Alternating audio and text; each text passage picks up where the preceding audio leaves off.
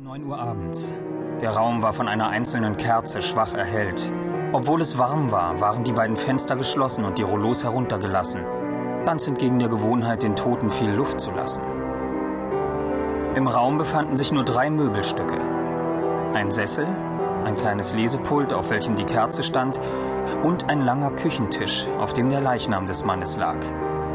Dies alles genau wie auch der Leichnam, war anscheinend erst vor kurzem hereingebracht worden. Denn einem Beobachter, wenn es einen gegeben hätte, wäre aufgefallen, dass die Dinge frei von Staub waren, während alles andere im Raum recht dick davon bedeckt war und in den Zimmerecken Spinnweben hingen. Unter dem Tuch waren die Umrisse des Leichnams auszumachen, sogar die Gesichtszüge, diese unnatürlich scharfen Konturen, die man gemeinhin den Toten zuschreibt, die jedoch eigentlich nur für jene charakteristisch sind, die eine Krankheit ausgezehrt hat. Aus der Stille, die im Raum herrschte, hätte man richtigerweise schließen können, dass er nicht im Vorderhaus des Gebäudes in Richtung einer Straße lag. Dort, wo er war, befand sich gegenüber eigentlich nichts als eine Felswand, denn er lag im hinteren Teil des Gebäudes, das in einen Hügel hineingebaut war. Als in der Nähe eine Kirchenglocke mit solcher Gleichgültigkeit der verstreichenden Zeit gegenüber neun Uhr schlug, dass man sich fast fragte, warum sie es überhaupt tat, wurde die einzige Tür des Zimmers geöffnet. Ein Mann trat ein und ging in Richtung des Leichnams. Hinter ihm schloss sich die Tür wieder, wie aus eigenem Antrieb. Man hörte ein Kratzen, wie ein Schlüssel mit Mühe gedreht wurde, und das Einschnappen des Schlossbolzens in seine Führung. Dann folgte das Geräusch sich entfernender Schritte im Gang draußen. Der Mann schien nun ein Gefangener zu sein. Er ging zum Tisch, hielt einen Moment inne und schaute den Leichnam an. Dann zuckte er die Schultern, ging zu einem der Fenster und zog das Rollo etwas hoch. Draußen war es vollkommen dunkel.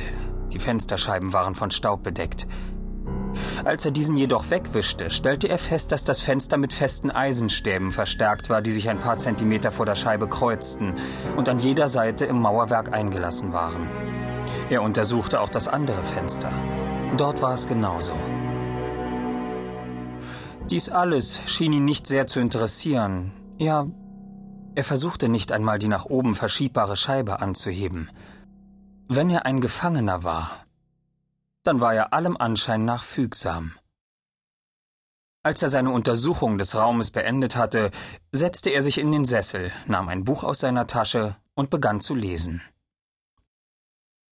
Der Mann war jung, nicht älter als dreißig, mit dunklem Teint, glatt rasiert und mit braunem Haar. Sein schmales Gesicht war von einer Adlernase, einer breiten Stirn und einer Geradlinigkeit des Kinns und des Kiefers geprägt, von der jene, die sie besitzen, behaupten, sie sei ein Zeichen von Entschlossenheit. Er hatte einen festen Blick und graue Augen, die sich nur bewegten, wenn es einem Zweck diente. Nun waren sie die meiste Zeit auf sein Buch gerichtet, doch von Zeit zu Zeit schaute er auf und sah auf den Leichnam auf dem Tisch.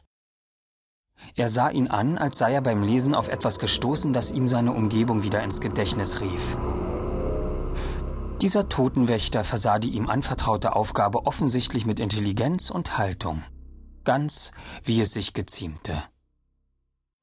Nachdem er vielleicht eine halbe Stunde gelesen hatte, schien er am Ende eines Kapitels angekommen zu sein und legte das Buch ruhig zur Seite. Dann stand er auf, hob das Lesepult hoch und trug es in einer Ecke des Zimmers in die Nähe eines der Fenster, nahm die Kerze an sich und kehrte zurück zu dem leeren Kamin, vor dem er gesessen hatte. Einen Moment später ging er zu dem Leichnam auf dem Tisch, hob das Tuch an und schlug es vom Kopf zurück, womit er eine Masse schwarzen Haares und ein dünnes Gesichtstuch zum Vorschein brachte, unter dem die Gesichtszüge noch schärfer hervortraten als zuvor. Er beschirmte seine Augen, indem er seine freie Hand zwischen sie und die Kerze brachte und sah auf die bewegungslose Gestalt mit einem ernsten und ruhigen Blick hinab.